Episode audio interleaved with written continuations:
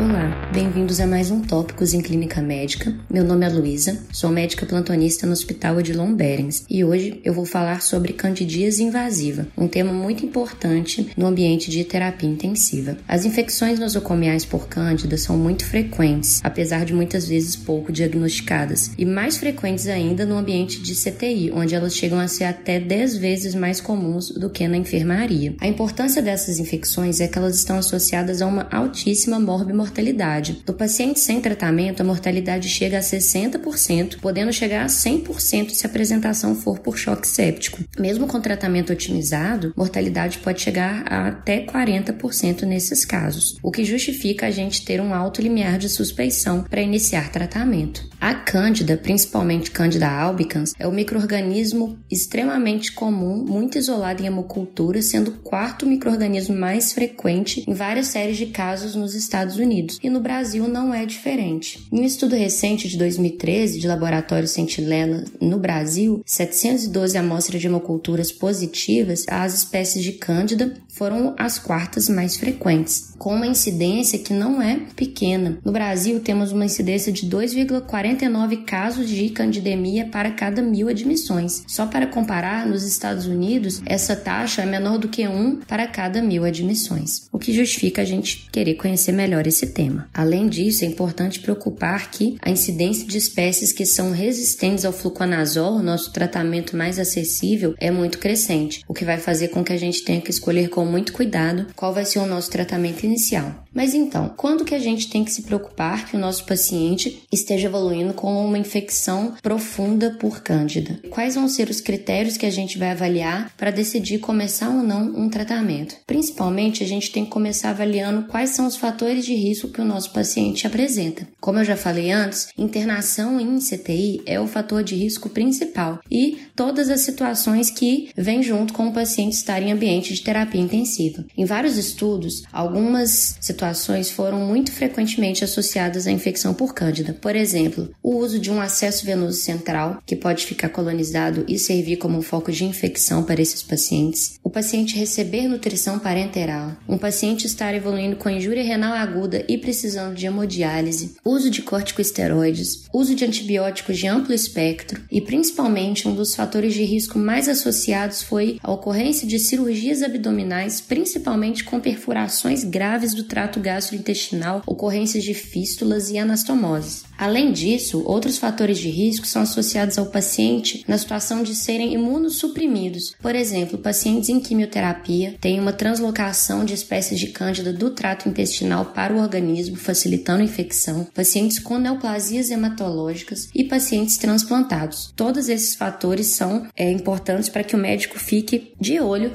pelo risco desse paciente evoluir com uma infecção por cândida. Mas como exatamente são essas infecções por cândida invasiva? Então, a candidíase invasiva pode ser dividida em três espectros clínicos de forma mais didática, mas na verdade uma é meio que uma continuação da outra. Cada um dos grupos que eu vou falar representa mais ou menos um terço das infecções por cândida. Nós podemos ter candidemia, ou seja, crescimento de espécies de cândida em hemocultura, sem achados de uma infecção profunda, sem achar um foco inicial. Podemos ter uma candidíase invasiva profunda, ou seja, uma candidíase visceral com uma candidemia com as culturas positivas, ou só uma candidíase profunda sem hemoculturas positivas. De qualquer forma, o tratamento entre esses três tipos não vai ser muito diferente. Quais são as manifestações clínicas da candidemia e da candidíase profunda? Esse é o grande problema que traz grande dificuldade para o início de tratamento. Os sintomas são muito inespecíficos. Geralmente, o sintoma mais frequente em séries de caso é uma febre, febre persistente apesar de um tratamento antimicrobiano otimizado para outros focos. Nos pacientes de terapia intensiva, a apresentação clínica é idêntica à apresentação de um paciente séptico ou choque séptico, ou seja, muito difícil fazer esse diagnóstico sem uma suspeição clínica. Para tentar ajudar, foram criados alguns scores de probabilidade de infecção por Cândida em terapia intensiva. Por exemplo, o Cândida Score. Esses scores utilizam alguns fatores de risco que eu já citei, como por exemplo, ocorrência de cirurgia abdominal, nutrição parenteral, apresentação com sepsis com disfunções orgânicas, para avaliar o risco desse paciente ter uma infecção por Cândida. Porém, infelizmente, esses estudos mostraram só ter um bom valor preditivo negativo, ou seja, quando eles eles têm valores baixos, a chance do paciente ter uma infecção por cândida profunda é baixa, indicando não haver necessidade de iniciar um antifúngico. E como que eu vou confirmar esse diagnóstico? O padrão ouro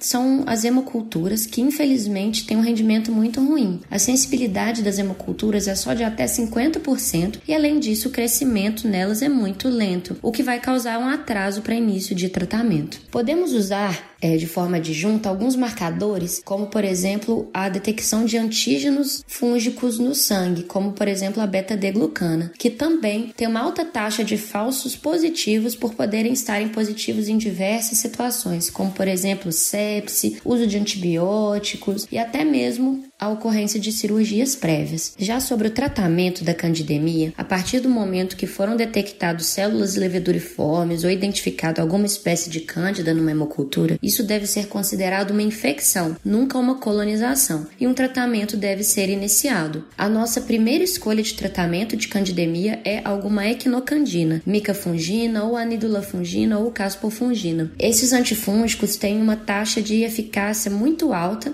e um perfil de segurança muito bom, menos efeitos adversos do que, por exemplo, a anfotericina B, o que faz ser a nossa primeira escolha. A partir do momento que a hemocultura foi positiva, devemos fazer hemoculturas diárias ou a cada 48 horas, para considerar como primeiro dia de tratamento o primeiro dia de hemocultura negativa, e a partir daí o tempo de tratamento é de 14 dias. E no paciente neutropênico, situação muito comum, pacientes oncohematológicos, existem diferenças no tratamento de uma candidemia? Sim, a nossa escolha é a mesma, continua sendo uma equinocandina, porém o nosso tempo de tratamento vai ser maior, até a recuperação plena de neutrófilos. Já na candidíase invasiva abdominal, o foco profundo mais comum, nosso tratamento não muda. Primeira escolha continua sendo equinocandina por 14 dias. Porém, nesses casos é muito importante um acompanhamento conjunto e próximo com a equipe cirúrgica do seu hospital para o controle de fonte, pois isso vai ser importante na definição de tempo de tratamento. É importante falar também também que os suaves confiáveis de culturas de foco abdominal são aqueles intraoperatórios e de drenos colocados a menos de 24 horas. Caso contrário, o que encontramos pode ser apenas uma colonização. Importante também que a gente faça para o nosso paciente com candidíase invasiva um exame de fundo de olho, uma avaliação da oftalmo, pois a incidência de endoftalmite nesses pacientes chega a 16% e pode até mudar talvez nossa linha de tratamento. E com relação ao trato urinário, encontrar espécies de câncer cândida numa amostra de urina. Isso deve ser considerado infecção? De rotina, não. Não devemos tratar uma candidúria assintomática nos pacientes de CTI. Exceção são para os pacientes neutropênicos ou que vão passar por manipulação urológica. Fora isso, só vamos tratar os pacientes com manifestações de pielonefrite que justifiquem considerar essa cândida como o agente causador. Já o crescimento de cândida em aspirado traqueal indica colonização na extrema maioria das vezes. É muito raro encontrar pneumonia por cândida apenas em pacientes extremamente imunossuprimidos. Então, não devemos usar apenas esse crescimento em culturas de aspirado como critério para iniciar tratamento.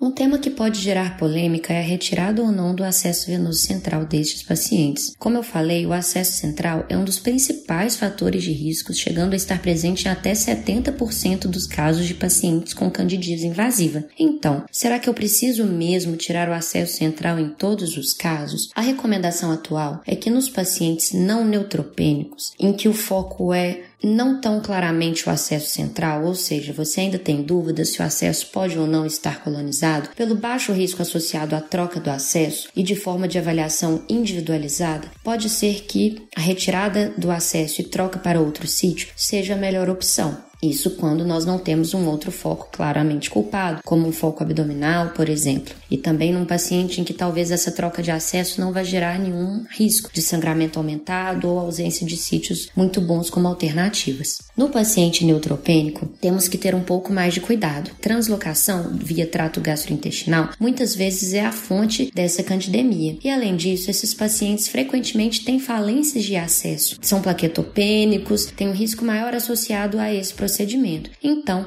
a decisão pode ser talvez por manter quando o foco não for o acesso, claro. Para finalizar, já que falamos que as manifestações clínicas nunca são muito específicas e, além disso, as hemoculturas têm um rendimento muito baixo, no CTI vamos encontrar diversas situações em que vamos ter que começar tratamento empírico para fungos antes de ter qualquer confirmação, pelo alto risco de óbito para esses pacientes. A recomendação principal para a terapia empírica é considerar iniciar antifúngico nos pacientes com febre de origem não determinada, já com tratamento antibiótico otimizado, com vários fatores de risco identificados e iniciar o quanto antes se o paciente estiver em choque séptico. Nossa preferência continua sendo por uma equinocandina com tempo de tratamento de duas semanas. Se em 4 a 5 dias o paciente não evoluir com uma resposta clínica de melhora, as hemoculturas e culturas de tecido vierem negativas, podemos considerar suspender o antifúngico. É isso, muito obrigada.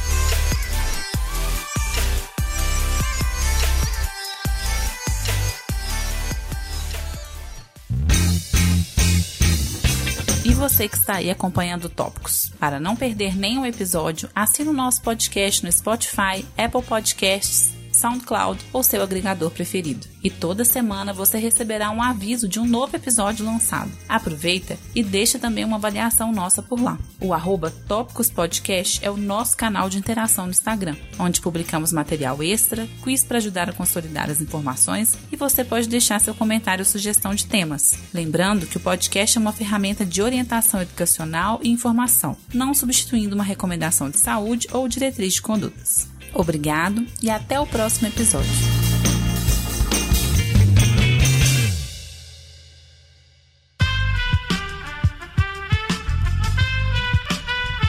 Esse podcast foi editado por Aerolitos Edição Inteligente.